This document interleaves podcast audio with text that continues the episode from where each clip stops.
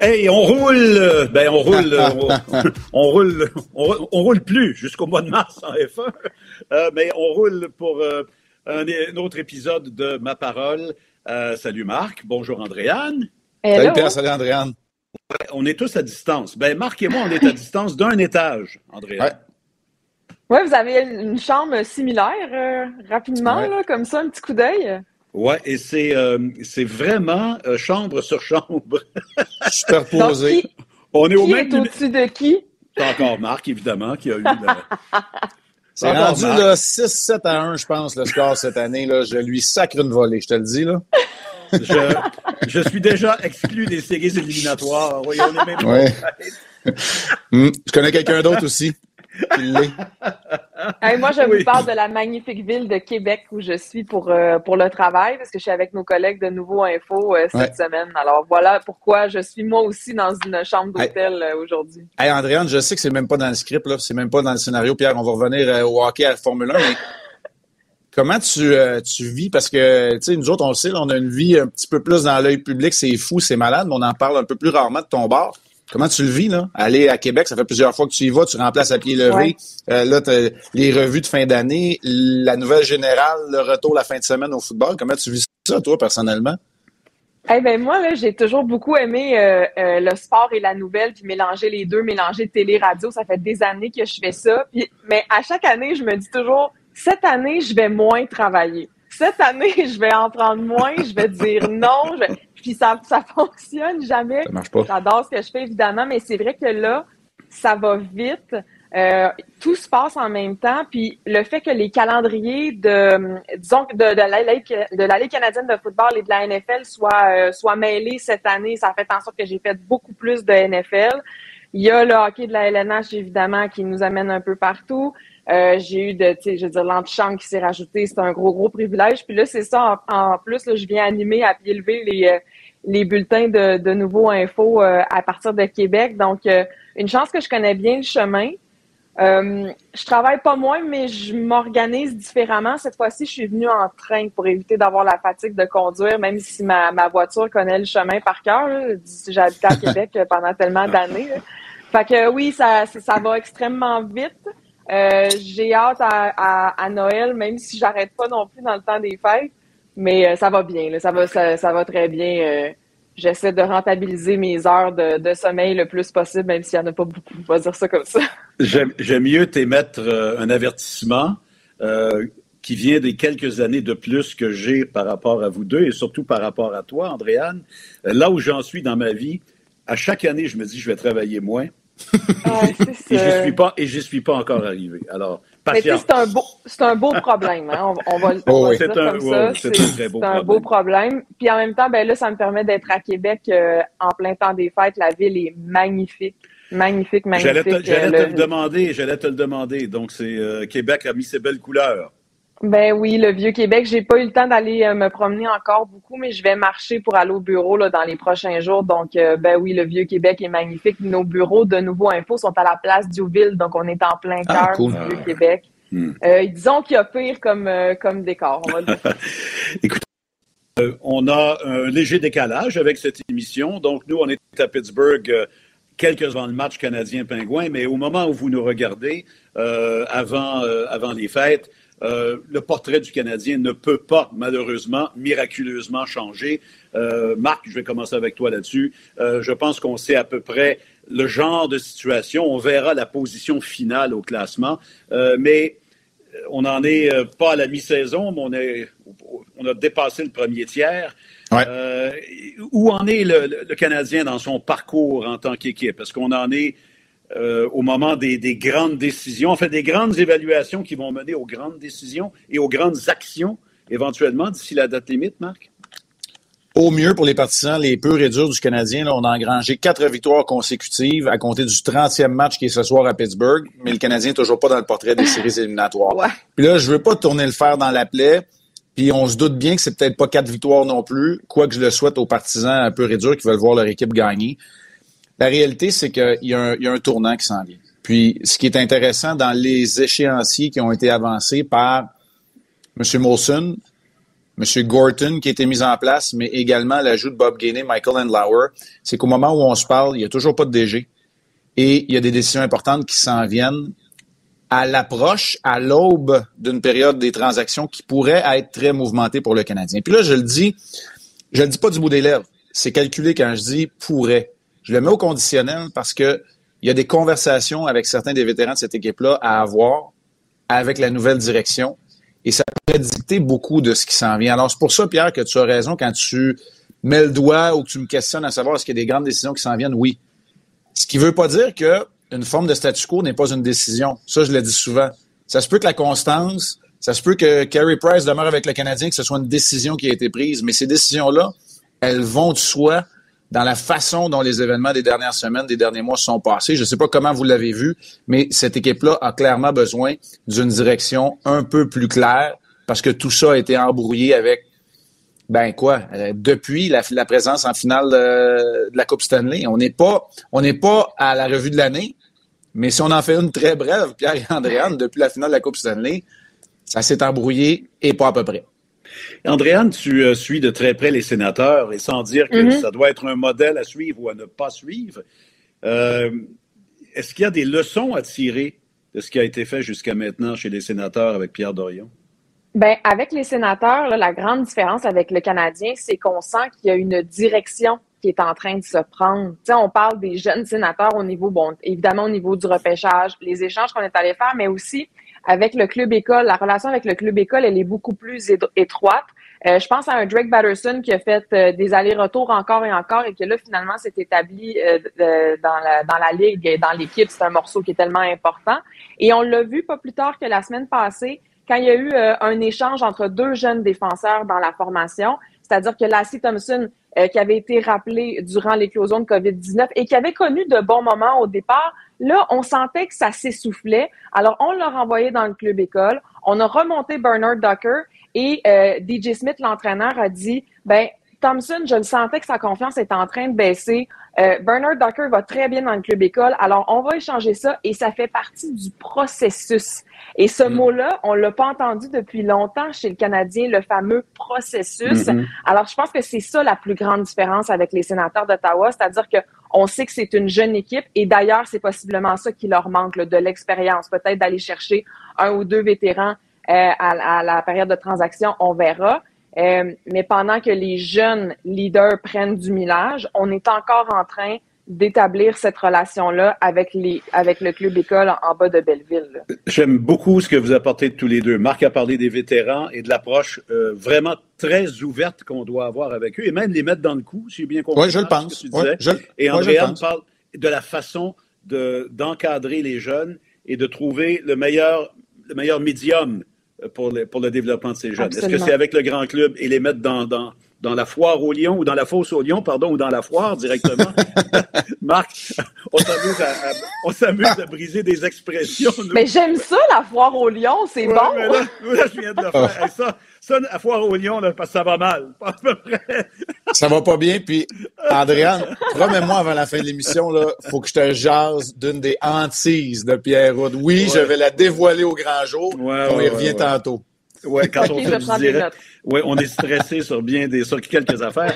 Mais euh, donc, les jeunes, il faut, faut trouver le, bon cadre, mais pour les vétérans, euh, on va, il faut aller au-delà, Marc, des contrats qui sont à échéance, si j'ai bien compris ce que tu dis. Il faut même regarder carrément chez ceux qui ont même des ententes à long terme. Oui, parce que là, la seule façon qu'il y ait un véritable fil d'Ariane du propriétaire, M. Molson, jusqu'au dernier joueur qui porte l'uniforme et voir le dernier joueur qui porte l'uniforme du Rocket de Laval. Si on veut qu'il y ait un fil d'Ariane au niveau des valeurs et de la culture, ben il faut que ce soit fait conjointement avec les vétérans, les leaders de cette équipe-là. Mm-hmm. Il s'adonne que dans cette saison perdue au niveau des résultats francs, beaucoup de ces vétérans sont sur la touche, mais demeurent des morceaux importants. On, le, on est à même de le témoigner par leur absence, qui manque terriblement. Puis Pierre, je te l'ai dit souvent, puis j'aimerais ça, Pierre, t'entendre là-dessus aussi, parce que je veux pas juste que tu poses les questions, parce que je trouve ça intéressant. Puis combien de fois je t'ai dit, si tu fais juste te tourner vers la jeunesse, puis on en a parlé l'année passée, quand ils ont signé Stéphane à Ottawa, j'ai dit non, c'est pas le vétéran que ça prend. Mais si tu tournes juste vers la jeunesse, c'est pas long, que tu deviens les Oilers d'Edmonton ou les Sabres de Buffalo, puis tu t'enlises mm. pendant des années et des années. Ça prend des vétérans. C'est pour ça que je le dis pour le Canadien, puis c'est pour ça qu'Andréane, je ne sais pas comment tu vois ça, Pierre, mais on en a parlé souvent, toi et moi, de ce phénomène. Il faut trouver les vétérans qui vont avoir le rôle le rôle qu'on attend d'eux. Donc, ça veut dire que on peut chercher, oui, des vétérans qui ont une contribution statistique, une contribution de performance, une contribution euh, directe sur la patinoire, mais il ne faut pas hésiter non plus à trouver des vétérans qui ont un impact dans le vestiaire. Puis Marc et Andréane, la dernière entrevue que j'ai faite, ou une des dernières au Centre Bell, m'a tellement, euh, même si c'était à peine deux ou trois minutes, ça m'a tellement appris, et je, je, parle de Corey Perry. Et vous réalisez à quel point euh, Corey Perry, peu importe son, son, sa contribution, parce qu'il a marqué un but très important euh, l'autre soir, euh, mais Corey Perry manque cruellement dans le vestiaire du Canadien. Alors, ce, ce que, je suis tout à fait d'accord avec toi, Marc. Cette équipe-là doit trouver où il y a des lacunes euh, et les lacunes se retrouvent peut-être autant dans le vestiaire que sur la patinoire. Euh, qu'à l'hôtel, que dans l'avion, que dans, que dans l'autobus des joueurs. Je pense qu'on on, est à la même place. Oui, on est à la même place. Ben, très rapidement, on est à la même place, Pierre, puis c'est pas juste la faute du Canadien. Puis je suis pas là pour les excuser, mais les innombrables blessures à répétition ont créé un peu cette situation-là aussi. Puis là, ça devient quasiment... Euh, ça prend des entraîneurs qui sont fil de ferris pour pas mettre le pied à côté parce que c'est tellement étroit entre euh, l'exagération, le statu quo, on a de l'intensité. Euh, moi, je trouve que c'est pas évident la situation, puis c'est pas entièrement de la faute du Canadien. Excuse-moi, Andréane. Non, non, moi j'ai une question parce que je m'interroge beaucoup sur le bon là évidemment Jeff Gorton est en place. Là on a mis un comité pour choisir un directeur général. Du côté du Canada, on a dit que ça se ferait pas avant ben, avant les fêtes. On verra mhm. des fois les choses peuvent se précipiter. Est-ce que vous trouvez ça long? Parce que l'impression que ça me donne en ce moment, on dit il y a pas de y a pas de direction en ce moment, on sait pas où ça va. Ben ça se répercute aussi dans les décisions de Dominique Ducharme dans la façon dont il va gérer ses effectifs, euh, qui il va faire jouer, comment il va les faire jouer. Je trouve, personnellement, je trouve ça long. Je ne sais pas si je suis pressée. Vous me direz que la saison est pas mal à l'eau. Mathématiquement parlant, non, mais bon, soyons quand même, euh, voyons les choses avec les yeux clairs. Est-ce que vous trouvez que le délai est long entre le fait de, de nommer Jeff Gorton puis le nouveau directeur général qui, après ça, on sent qu'il y aura une direction qui sera donnée à l'équipe? Si, tu me, permets de répondre, euh, Marc, euh, moi, de nature, je suis un gars pressé, pas patient. Oui. Alors, euh, moi aussi, je trouve ça, ça Mais, mais j'ai aussi appris à toutes ces années à, couvrir le hockey que parfois la patience est ton meilleur ami, ton meilleur allié.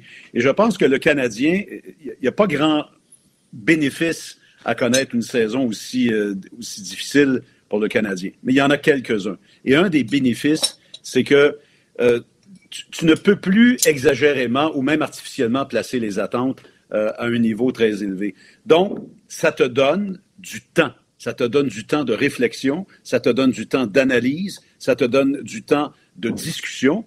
Et euh, je comprends que Jeff Gorton et Jeff Molson euh, souhaitent avoir un DG au moins bilingue dans la chaise, et ça, c'est tout à fait à leur honneur. Puis on comprend l'opération bicéphale qu'on veut avoir. Mais il y a quand même un pilote dans l'avion, Andréane. La preuve, euh, Kale Clegg est arrivé euh, disponible au balotage. Le Canadien l'a tout de suite réclamé. Donc, il y a un pilote. Il n'y a peut-être pas encore le, premier officier ou le co-capitaine, mais il y a un pilote qui mène le bateau, premièrement. Deuxièmement, ce qui sera payant pour le Canadien. Et là, pendant que je vous parle, le laveur de vitres arrive. À l'extérieur, je vois le câble. Je me demandais si c'était pas Spider-Man. mais non! Mais continue de parler, Pierre. Là, si le cadre repasse devant la, ben, fenêtre, je vais le montrer, moi. OK, Marc, essaie, parce que Marc est juste au-dessus de moi. Essaie de, Le câble se promène comme ça, littéralement. Ah, c'est drôle. C'est, on vous dit tout à ma parole. On, oh, oui, on, dévoile tout. Alors, euh, j'avais, j'avais pas pensé qu'on aurait eu euh, un auditoire en personne cependant pour nous regarder. Bref, euh, pour conclure, c'est que, euh, écoute, s'il y a X nombre de transactions à faire, puis il y en aura, ce que tu veux, Andréane, c'est monnayer le mieux possible ces transactions. Et la patience est de mise. Laisse les autres équipes euh, désirer davantage certains joueurs. Laisse-les reconnaître un peu mieux les failles que chacune des équipes ont et elles seront probablement plus généreuses après les fêtes que si tu transigeais maintenant. Alors, je suis comme toi, j'ai hâte, j'ai hâte de, connaître l'identité euh, de la personne et aussi de qui va suivre ensuite, parce qu'il y a beaucoup de postes importants à combler euh, chez le Canadien. Ben Mais je pense que la patience, euh, pour une fois, elle est, elle est le principal allié de la haute direction. C'est un organigramme qui est à refaire. Là où j'ai comme un inconfort, par exemple, c'est Jeff Gorton est capable de faire les opérations quotidiennes. Au-delà de... Parce qu'à maturité, son poste, c'est VP senior ou exécutif, appelons-le ainsi, des opérations hockey. Ce qui veut dire que tu n'es pas supposé avoir les deux mains dedans au jour le jour. Et la réalité, c'est qu'il est, capable de le faire parce qu'il a été DG. Là où j'ai un inconfort, c'est que on a parlé ad nauseam d'avoir quelqu'un qui est au diapason du marché, et là, on n'a personne qui est au diapason du marché. C'est la seule chose, moi, qui m'inquiète dans tout ça en sachant que la patience risque d'augmenter les chances d'avoir le meilleur candidat.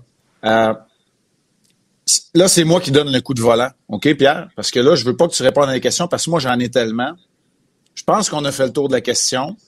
Je pense qu'on a un invité qui piaffe d'impatience dans la salle d'attente. Pierre, je vais te laisser le présenter parce que je pense que c'est la chose, mais j'ai tripé en fin de semaine dernière parce que dimanche, après m'être fait jouer dans le nez pour un test PCR, je suis revenu à temps pour voir, pour voir la course de F1 et l'ultime compétition avec le dénouement qu'on connaît aujourd'hui. Pierre, présente-nous notre invité, là, parce que là, j'ai le goût qu'on tombe dans le vif du sujet, si tu veux bien, Adrien, aussi. Alors, sans plus tarder, nous allons vers euh, celui que je qualifie mon ami, euh, que j'ai vu grandir, que j'ai vu grandir sur les circuits, euh, Patrick Carpentier. Bonjour, Patrick. Salut, Pierre. Ben oui, salut la gang. Écoute, on a même joué dans le même band, euh, Pierre. c'est vrai, beaucoup de choses ensemble. oui, ça, ça fait partie des notes personnelles que j'ai envoyées à Marc et à Andréane. Euh, mais écoute, on va, on, va faire, on va revenir sur ta vie, on va revenir sur ta carrière. Je, je maintiens que tu es un des grands sous-évalués dans l'histoire du sport au Canada et dans l'histoire du sport automobile. et ça, on y reviendra. Mais écoute, c'était tellement drôle. Puis Andréane, je sais que tu as eu une fin de semaine complètement folle, là, je comprends. 12 matchs de football, genre 22, 26, 40. Ouais, c'est ça.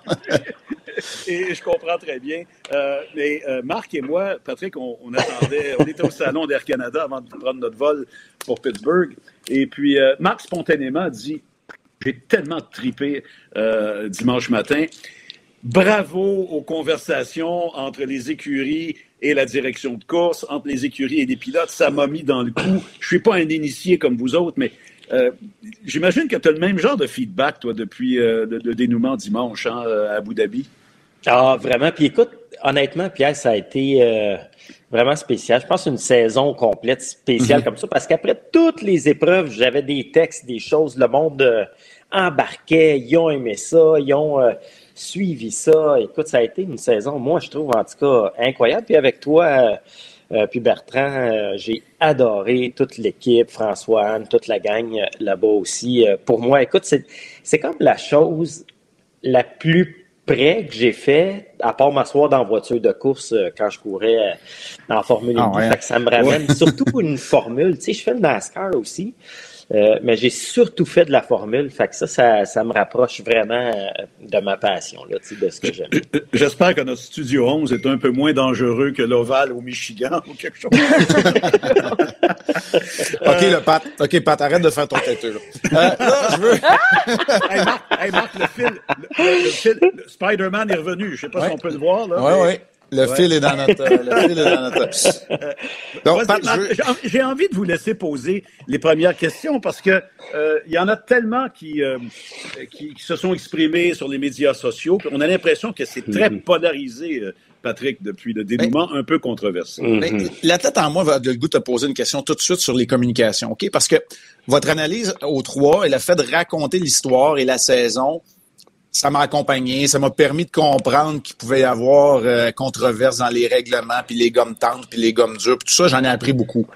Mais là où j'ai capoté comme athlète, puis là, j'ai vraiment besoin que tu m'accompagnes là-dedans, c'est comme si on entendait les coachs parler à leur corps arrière, leurs joueurs de centre de premier trio parler avec l'entraîneur. C'est capoté. On entendait les conversations et le doute dans un des plus grands champions de l'histoire de l'humanité, tout sport confondu, Lewis Hamilton, qui avec 20 tours et le championnat presque en main, s'il n'y arrive pas ce qui est arrivé, le doute qui s'est installé. Là, j'ai envie de...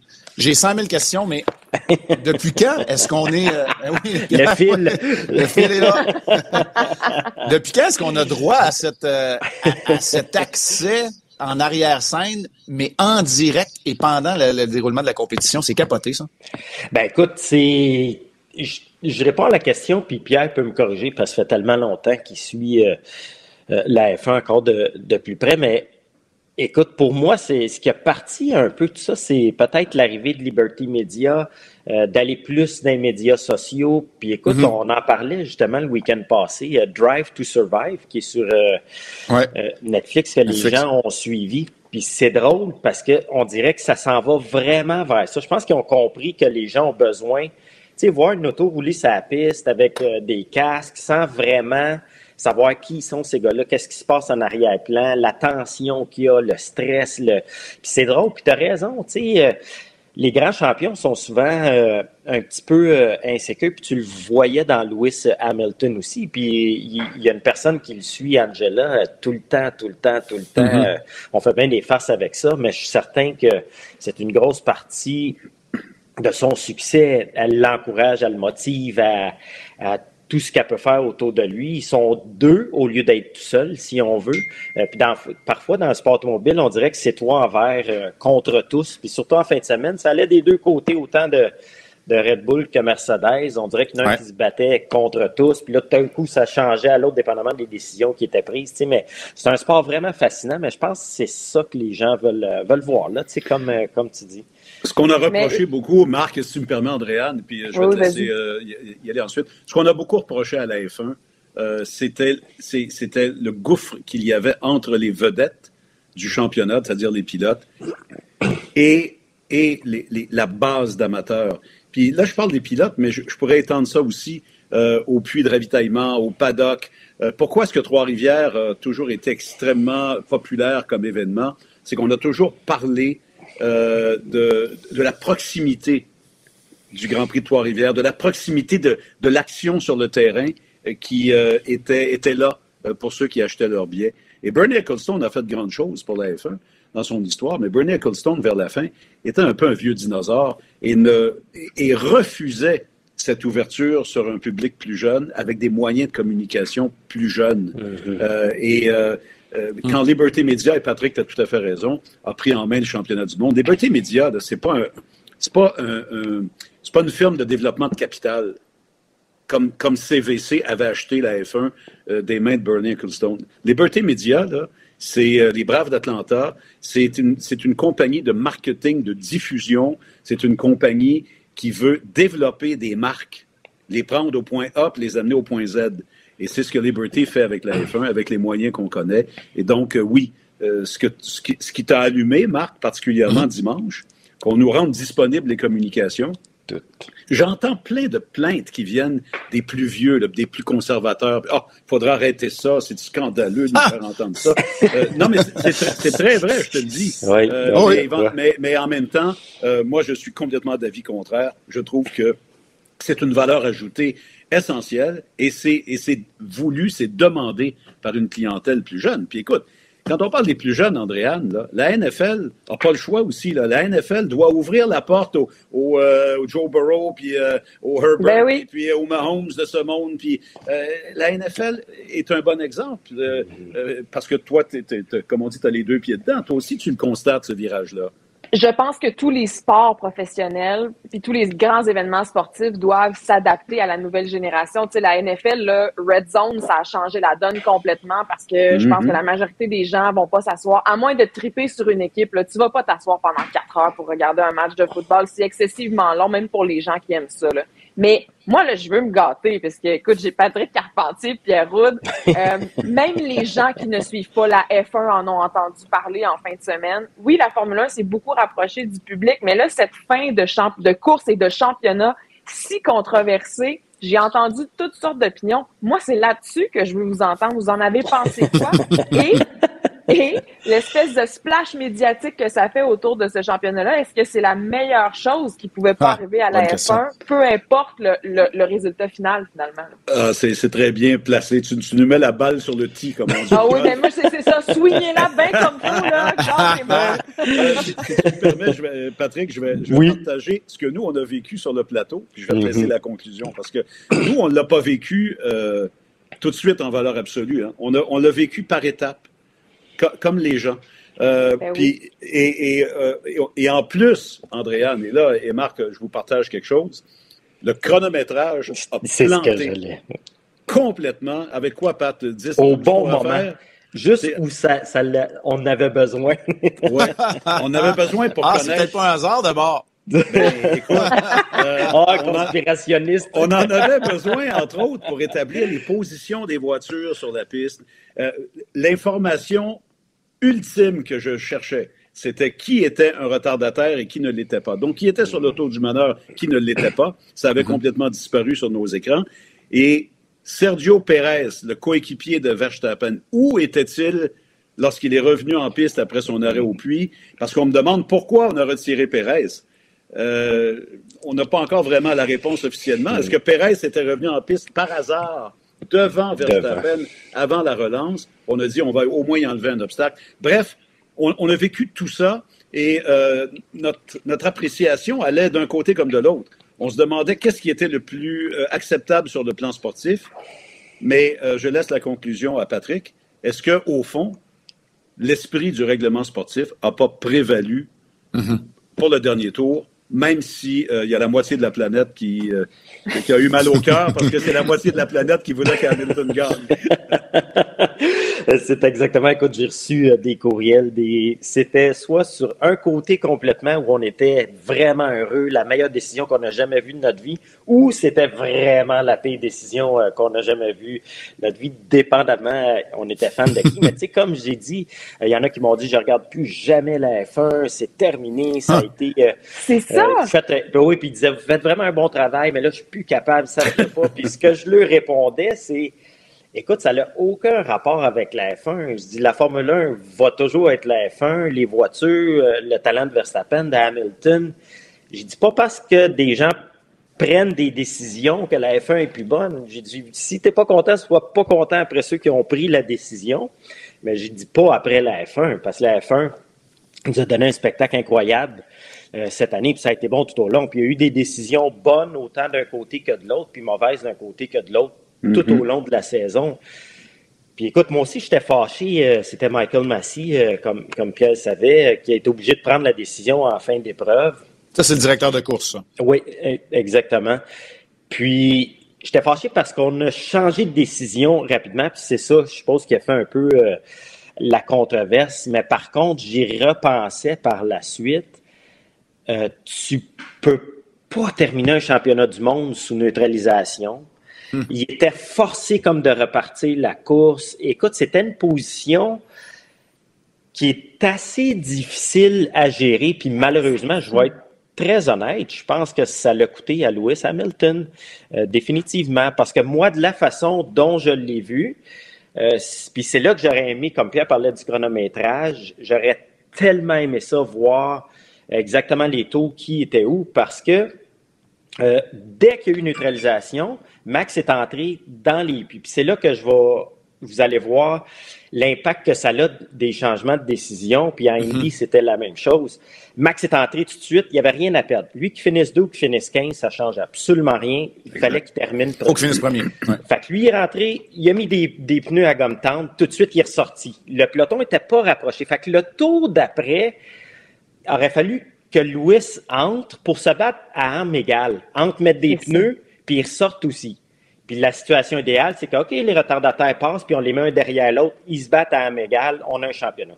Mais ce qui s'est produit, c'est tout de suite, ils ont envoyé la décision, puis je dis, pourquoi ils se sont pressés à dire, ah, les retardataires vont rester là? Fait qu'immédiatement, Mercedes ont dit, OK, on a deux solutions. Soit que la course ne reprendra pas, ou qu'il va y avoir cinq voitures entre quatre ou cinq, euh, je me rappelle plus exactement, entre Lewis puis Verstappen. On est correct, on l'a gagné le championnat. On n'entre pas d'un puits, on reste sur le circuit. Mais en restant sur le circuit, toutes les voitures se rapprochent. Ouais. Puis là, un tour où, je ne sais pas, Pierre, corrige-moi, avant de partir, l'officiel dit oh, finalement, on va toutes les enlever, voitures. Ouais. Fait que euh, Max se ramasse directement derrière Louis. Mais là, Louis, s'il rentre, il va sortir dixième. Ah, c'est ça, il n'y a plus de temps, là. C'est ça, là. C'est échec et mat. Fait que c'est là c'est très. C'est là que j'ai vu que les gens n'étaient pas contents, mais en même temps, ça s'est tellement fait vite qu'il restait deux tours. Il voulait absolument pas terminer le championnat du monde sous neutralisation. Puis Pierre ajoute là-dessus ou corrige-moi s'il y a quelque chose. Mais moi, c'est un peu. Je sais que c'est ça qui a fâché les gens, mais il y a parfois ces gars-là qui sont prêts à prendre des décisions qu'il n'y en aura pas de bonnes, de toute façon. Ben, en, fait, il n'y avait rien à perdre. Il y avait tout. Euh, en fait, on avait presque tout à perdre chez Red Bull si on ne prenait pas une décision audacieuse. Euh, mm-hmm. Tu lances les dés, là, carrément. Parce que de toute façon, la, la, euh, tout ce qui est fait, tout ce qui est là réalistement ne t'appartient pas. Ça appartient à Lewis Hamilton et à Mercedes. Je veux simplement conclure là-dessus. Euh, c'est que. Conclure? Ben, c'est-à-dire que. On a pour le sujet. ma, ma, conclusion à moi, parce que j'y suis arrivé, parce qu'on m'a demandé comment peut-on conclure? Je rappelle que l'esprit du règlement, puis il y, y, a des zones grises dans le libellé, mais l'esprit mm. du règlement, c'est que on ne veut pas de retardataire sous neutralisation avant la relance. On ne veut pas de retardataire entre, dans le peloton des meneurs ou ceux qui sont dans le tour du meneur. Vous me suivez? Ah oui. Bon, il y en a. On veut deux derrière un, trois derrière deux, et ainsi de suite. Il y, en a qui vont dire, oui, mais c'est déjà injuste. Parce que si tu t'es créé une avance de 12 secondes sur le deuxième, l'avance euh, est, réduite à rien. C'est comme ça. C'est depuis toujours dans l'histoire du sport automobile. Donc, la F1 est arrivée avec le principe qu'on voyait déjà dans d'autres séries. Les retardataires, vous vous en allez en arrière du peloton, et vous ne vous mêlez pas de la course en avant. Si Latifi frappe le mur avec 12, 14 tours à faire, il n'y en a pas de controverse. Là, on, allait regrouper le peloton, on allait, on allait mhm. prudemment et en toute sécurité, on allait chercher la voiture, les travailleurs de piste allaient passer le balai pour enlever les débris, on aurait envoyé les retardataires en fond de peloton et on aurait relancé l'épreuve. Là, le pauvre Michael Massy avait cinq tours pour gérer la sécurité de la TIFI, pour gérer la sécurité des intervenants en piste, pour assurer le nettoyage parfait de la piste, pour s'assurer mhm. que les barrières de protection étaient, étaient en, en, bon état. Et c'est ce qu'il a dit à Red Bull, qui criait au loup en disant, ma priorité, pour l'instant, c'est la sécurité de tout le monde et l'efficacité du travail. Quand tout a été fait, même Patrick, à notre surprise, on était à l'avant-dernier tour, Massy a dit, wow, je peux conclure le championnat dignement parce qu'il y a un tour pour envoyer les retardataires, puis il y a le dernier tour qu'on peut faire en, course. Alors, oui. Puis une chance qu'il l'a fait, ça nous a vraiment donné euh, ah.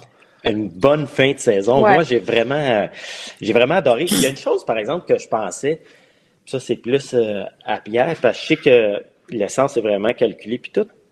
Mais je me disais, tu sais, dans d'autres séries, si, mettons, ça termine sur un jaune, bien, la série garantit deux tours sur le vert. Pas en F1. En F1, ça peut pas. Hein? On organise, en F1, on n'en est pas à organiser le spectacle à ce, à ce niveau-là. Euh, c'est le nombre de tours avec le nombre de kilomètres. Parce que la base du nombre de tours, c'est 305 km, minimum. Oui. Vous devez couvrir au minimum 305 mhm. km mhm. avec une exception qui est Monaco. Parce que Monaco est tellement petit et tellement lent comme circuit que 305 km, ça prendrait 8 heures. à la blague, Alors, alors c'est 305 km ben, je, fais, je, fais, des blagues, mais en, même temps, c'est une autre facette du règlement. C'est 305 km et le nombre de tours, ou deux heures de course. Deux heures au chrono de course. Mhm. Euh, et le deux heures, on l'atteint à peu près jamais. Euh... Euh, à Singapour, on flirte avec le deux heures, ou parfois dans des conditions de pluie.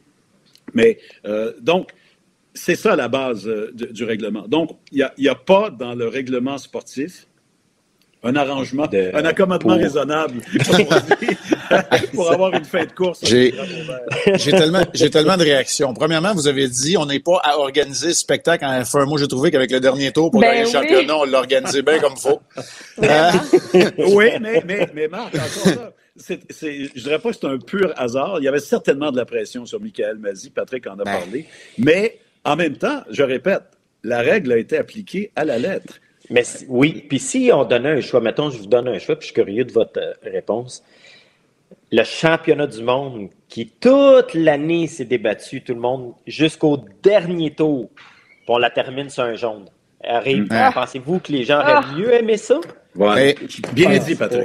Patrick, on a des championnats du monde, des Coupes Stanley, ben pas des Coupes Stanley, mais des championnats du monde qui se décident sur la- lors de tirs de barrage. Puis Ah. on haït ça. On haït on est- ça. On veut Exact. pas ça arrive. On veut pas alors. C'est dégueulasse. Ça appartient pas les juste à de ça. barrage, c'est un spectacle. Sur le jaune, il n'y a plus de spectacle. Il n'y a pas de spectacle. C'est en plein ça. Mhm. D'accord, euh, d'accord avec toi là-dessus. Après Hey, ça, je veux pas que tu t'en fasses. Je veux pas que tu t'en fasses, Pat, parce que c'est comme un match canadien-Bruins. Moi, je parle trop de Patrice Bergeron ou pas assez des Bruins. Fait que ça, fais-toi-en même pas. J'ai juste une dernière question. Latifi, là, il va-tu l'avoir, sa bague, lui?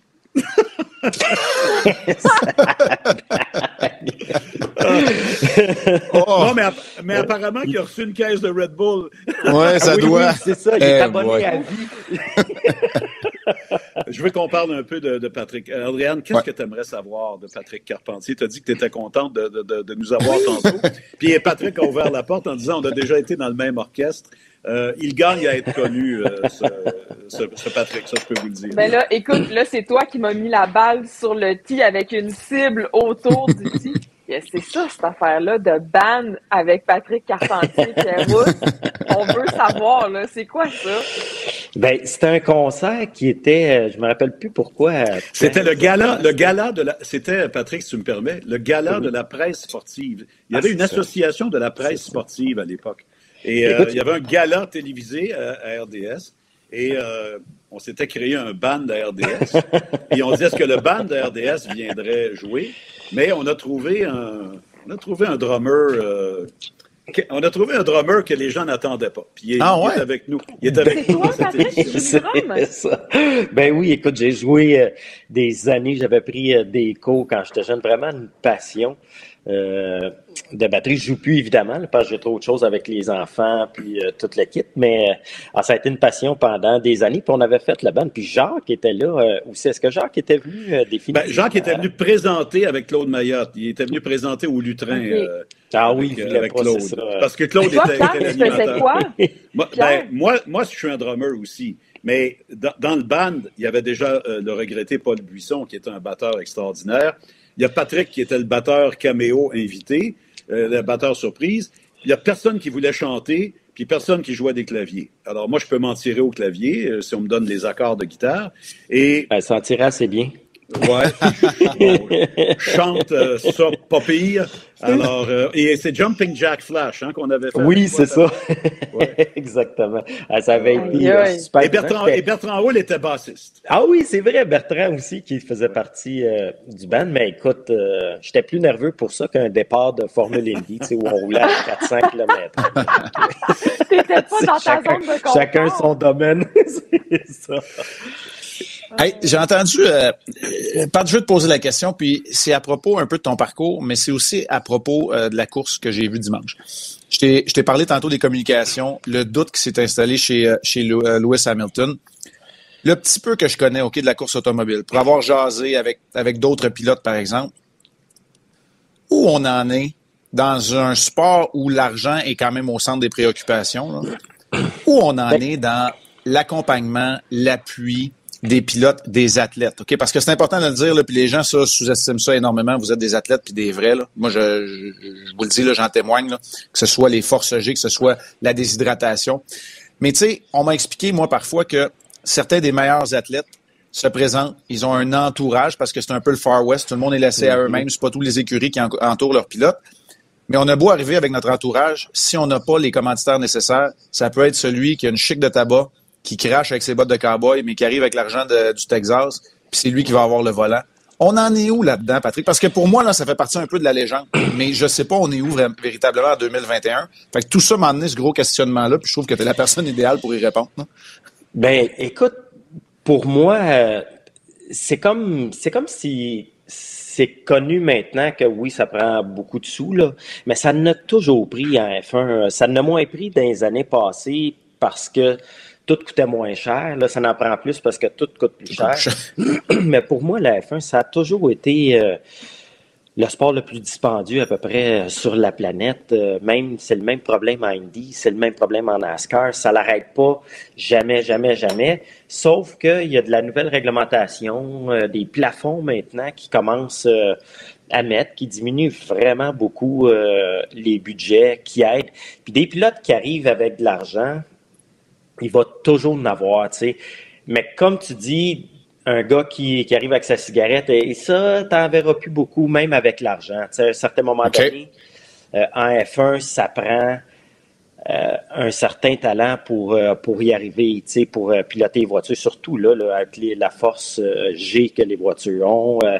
faut que tu gères un système informatique épouvantable à l'intérieur de la voiture à 300 km heure pendant que l'équipe te parle, puis l'autre essaie de te dépasser. Puis, à un moment donné, ça prend, ça prend beaucoup de choses. Puis pour, pour ça, ça va toujours être le cas. Tu as des pilotes.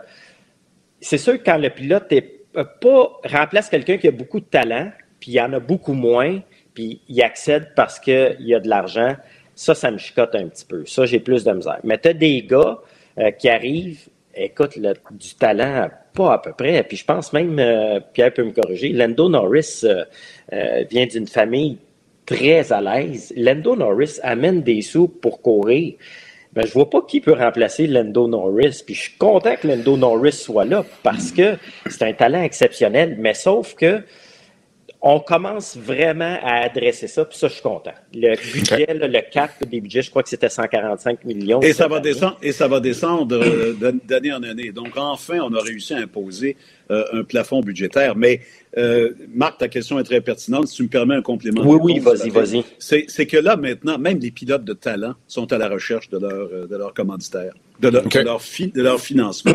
On peut être pour, on peut être contre. Euh, moi, je suis de la vieille école.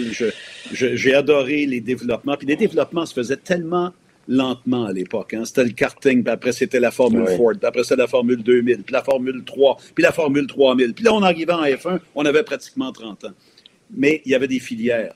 Malheureusement, et je ne fais pas la promotion du tabac, je pense qu'on est tous rendus à une autre époque, malheureusement, beaucoup de ces filières, Andréane et Marc, étaient des filières avec l'argent du tabac, l'argent des commandites de tabac. Et ah. Patrick en est le plus bel exemple. Patrick a accédé euh, aux grandes ligues euh, en Amérique du Nord parce que Players, Imperial Tobacco, avait une filière extrêmement sérieuse, extrêmement, pas juste riche, en argent, riche en talent également. Il y avait des ressources mm-hmm. humaines extraordinaires dans cette filière.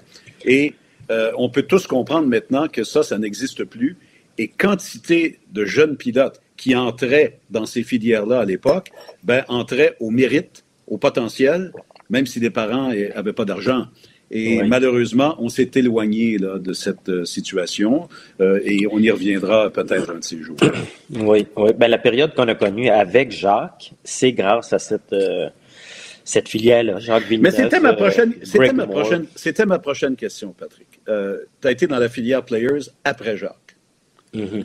Jacques a gagné le titre euh, en IndyCar euh, et s'est retrouvé en Formule 1 en 96 chez Williams. Ça a ouvert la porte. Est-ce que ça vous ennuie, toi, tu penses, d'avoir suivi le nom Jacques Villeneuve, toi, Alex Tagliani, qui avait été, je parle des deux francophones du Québec, parce qu'on pourrait parler de Paul Tracy, puis on pourrait parler des autres. Est-ce que ça vous ennuie, je pense, euh, dans, peut-être dans votre place au soleil ou dans, votre développement?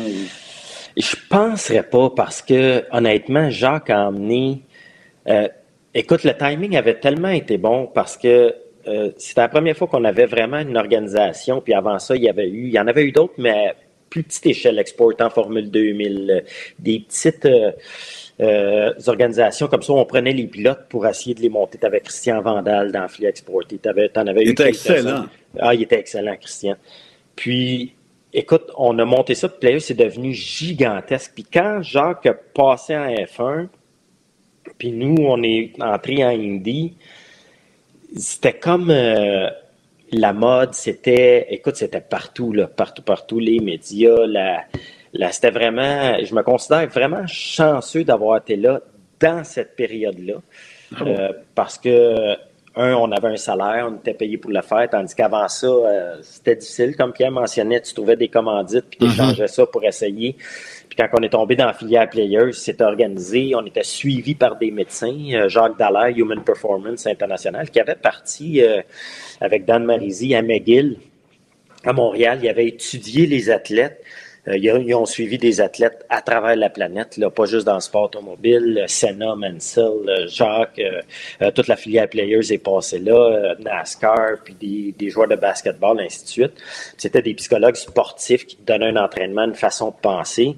On était vraiment, vraiment entourés. Ça revient un peu à ta question un peu plus tôt, là, Puis ça, c'était incroyable. Puis écoute, je pense encore aujourd'hui, je me dis, c'est incroyable. J'en parle avec euh, ma femme, tu sais, ça fait 25 ans qu'on est ensemble, puis je dis, hey, on a-tu vécu des belles affaires pareilles? Tu sais, c'est-tu incroyable avec eux autres? Qu'est-ce qu'on a vécu? Puis quand Jacques était là, moi, je pense que ça nous a aidés parce que c'est devenu tellement gros. Puis en plus, il gagnait euh, partout où il allait, il roulait en avant, il gagnait. Les gens, euh, ils venaient à Montréal. Puis je suis certain quand on est venu à Montréal par la suite en Indy, euh, les estrades étaient pleines parce qu'à cause de l'engouement que tout ça a apporté. Patrick, tu parles de ton parcours, tu as vécu des belles affaires. Là, on sait que tu joues du drum, que tu es avec ta femme depuis 25 ans. C'est quoi les nouvelles passions dans ta vie depuis que tu as pris ta, retraite? Tu fais quoi pour décrocher? Es-tu capable de décrocher? Ça, c'est une autre question. Euh, oui, c'est ça, c'est ça. Je couvre un peu le sport automobile à ADS, fait que ça, ça pas trop décrocher. Ça te garde. ça. Mais sauf que, écoute, ça a été difficile. La transition a été... Euh, j'ai été 30 ans dans le sport automobile. Euh, pareil, ça a été ma vie. On se levait le matin, on s'entraînait, on avait une cédule, tu allais courir le week-end, tu revenais. Tu... Mais heureusement, pendant tout ça, pendant la Formule Indy, euh, on a commencé à acheter puis vendre des maisons.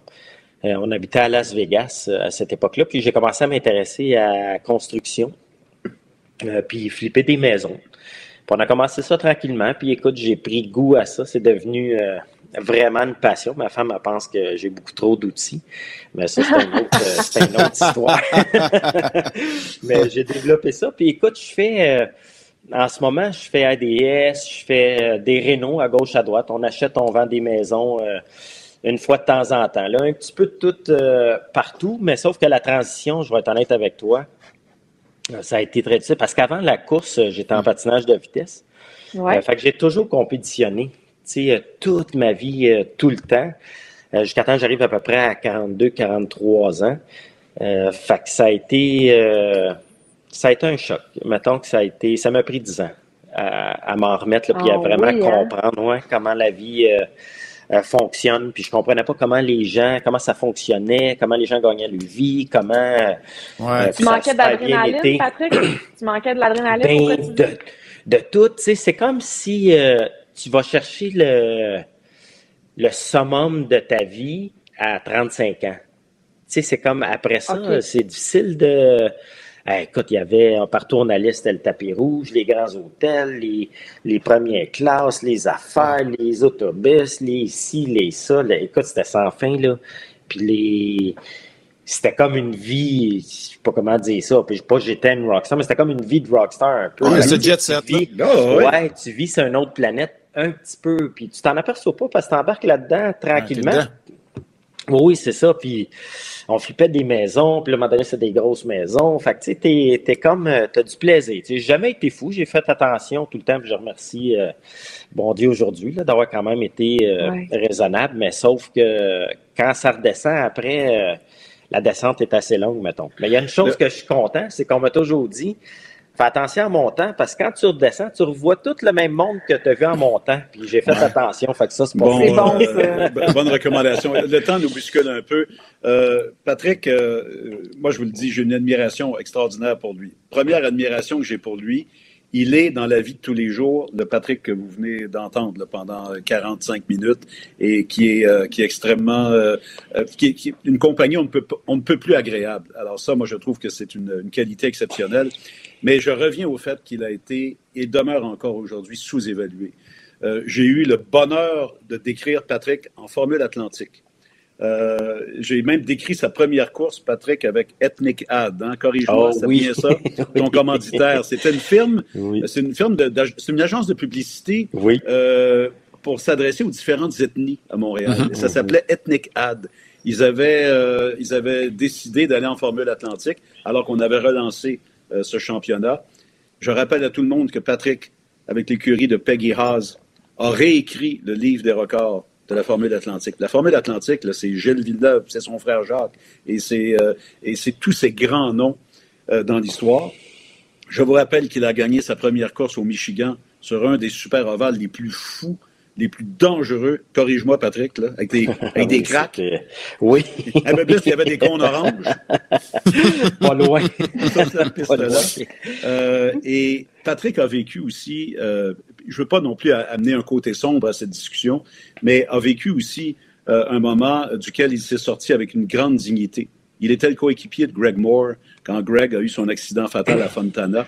Et moi, Patrick, là où tu m'as vraiment impressionné, c'est que tu es resté très digne dans tout ça. Euh, tu as, confronté la situation, euh, comme on dit, comme une grande personne, mais tu as réussi ensuite à continuer, puis tu as réussi à avoir du succès par la suite. Puis moi, je trouve que ça, c'est admirable euh, pour un athlète. Tu sais, euh, Andréane et Marc, euh, je vous dis souvent, on- on- nous, notre métier, on l'adore, mais on n'est pas supposé avoir à décrire la mort en direct. tu sais. Non. On n'est pas supposé avoir à faire ça. Mais quand tu deviens descripteur de, de, de F1 puis de- d'IndyCar, c'est une possibilité. Fait qu'imaginez-vous quand vous êtes en piste et quand c'est votre coéquipier. Puis j- j'aimerais peut-être te laisser le mot de la fin, Patrick, pour me dire comment tu t'es, comment tu as réussi à aussi bien te, t'équilibrer euh, dans, dans ce passage qui a été très difficile?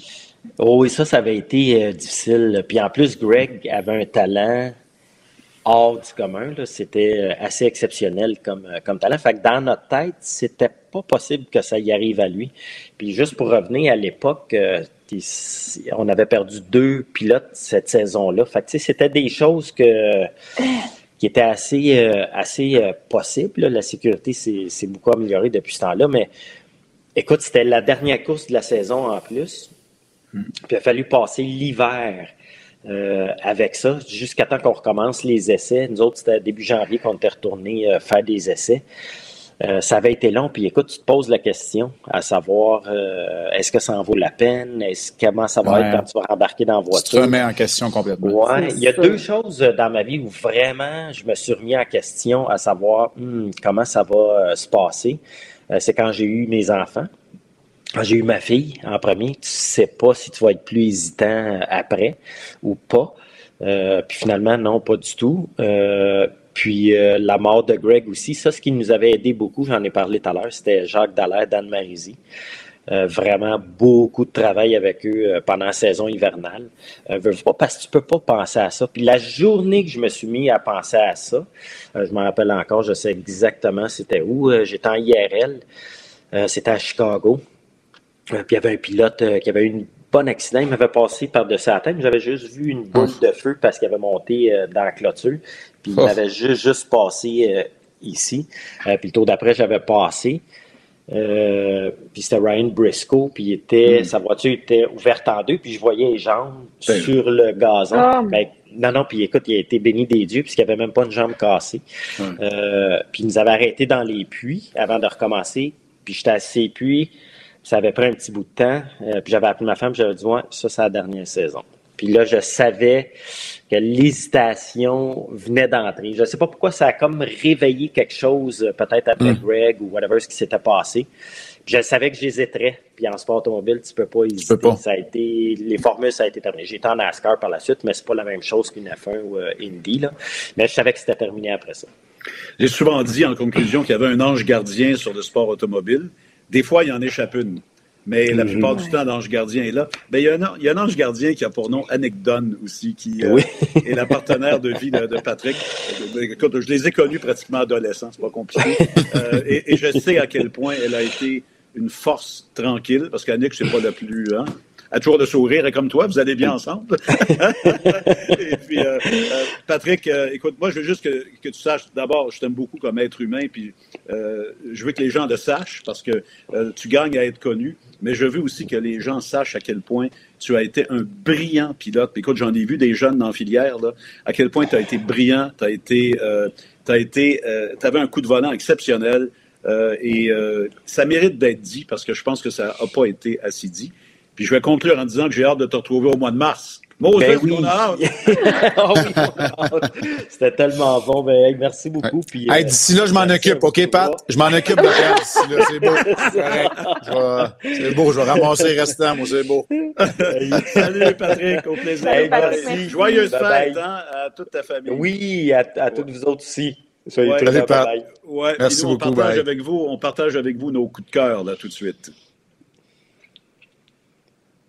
C'est le moment de nos coups de cœur. Puis nos coups de cœur vont un peu ah! dans le sens de ce que vous voyez à l'écran présentement, c'est-à-dire Marc et moi dans une chambre d'hôtel à Pittsburgh, Andréane dans une chambre d'hôtel à Québec. Et on fait pas mal de glamour. Hein. Oh. Euh, mais Québec... nous parlait de jet set. On fait hein? jet set pas mal. Oui, c'est ça, oui, c'est exactement. euh, Andréane, euh, tu es à Québec, puis Québec, c'est vraiment, euh, vraiment un lien très fort avec toi. Hein? Oui, absolument, parce que moi, dans le fond, je, suis, euh, je viens de Montréal, mais je suis partie neuf ans de Montréal pour apprendre mon métier. Quelques années au Saguenay, je vais dire environ trois au Saguenay, puisque j'ai fait des allers-retours. Euh, mais la majeure partie de, de, cette époque-là de ma vie s'est passée à Québec. C'est là que j'ai commencé, que j'ai fait mes premières armes en radio parlée. Euh, c'est là que j'ai euh, j'ai fait énormément de télé, j'ai suivi les remparts. Fait évidemment qu'il y a une grosse partie de, de mon expérience qui s'est faite à Québec aussi. Euh, mais au-delà du travail, Québec. C'est pas grave, on te pardonne. ah, c'est ça. Mais au-delà du travail, Québec, c'est aussi encore la maison aujourd'hui. Quand je reviens à Québec, j'ai l'impression de revenir un peu chez moi. J'ai encore beaucoup d'amis, encore une partie de ma vie qui est ici. Et là, le bonheur de pouvoir revenir juste avant le temps des fêtes, même si euh, moi non plus, Marc, je m'ennuyais pas de faire ma petite valise puis de la garder proche de mon lit, je dois la admettre. Là. Voir euh, des amis que je n'aurais possiblement pas vus avant la fin de la saison de hockey parce que parce qu'en temps normal, euh, j'aurais pas eu le temps de, de venir passer quelques jours à Québec. Donc j'en ai je disons que mon agenda professionnel et euh, social est aussi rempli cette semaine. Et l'agenda social, messieurs, vous le savez, durant la saison, c'est assez rare qu'on a plusieurs oh. engagements. On... Oh, oh, oh! Andréane, oh. Marc? On n'a pas le temps. Ah! Oh, les, les, laveurs de vitre sont là. les laveurs de vitre sont là. Ils sont vraiment là. Vous les, aurez vus. Vous les aurez vus à ma parole. Ouais. je ferais ben, Pierre, écoute, de mon passage je ferais euh, tellement pas ce métier-là. Ouais. Mais dans ces ça, la tendance se maintient, devrait venir laver les mines dans cinq minutes. oui, c'est ça, tu Mais nous montreras chez vous. Ouais. Ce que j'aime bien dans ce que tu dis, c'est qu'il y avait une espèce de, de, loi non écrite dans notre métier en particulier qui disait que quelqu'un de Montréal ne peut pas avoir du succès à Québec euh, pour toutes sortes de raisons. J'ai trouvé ça complètement ridicule. Euh, mais, mais tu sais qu'on a souvent dit ça. Mais oui, oui, oui, parce que qu'est-ce que tu penses? Je me le faisais dire au début aussi. Même quand je suis arrivée au Saguenay, les gens me mm. disaient, voyons, la fille de Montréal qui arrive ici, puis qui, tu sais, qu'est-ce que tu fais ici? Puis là, à Québec, on sait bien la fille de Montréal, on sait bien la fille de Montréal. Puis au contraire, je pense que ça a tourné à mon avantage parce que au moment où je faisais de la radio parler, ben moi, j'avais un autre point de vue sur plusieurs situations. Sauf que quand je reviens maintenant ici à Québec, je connais aussi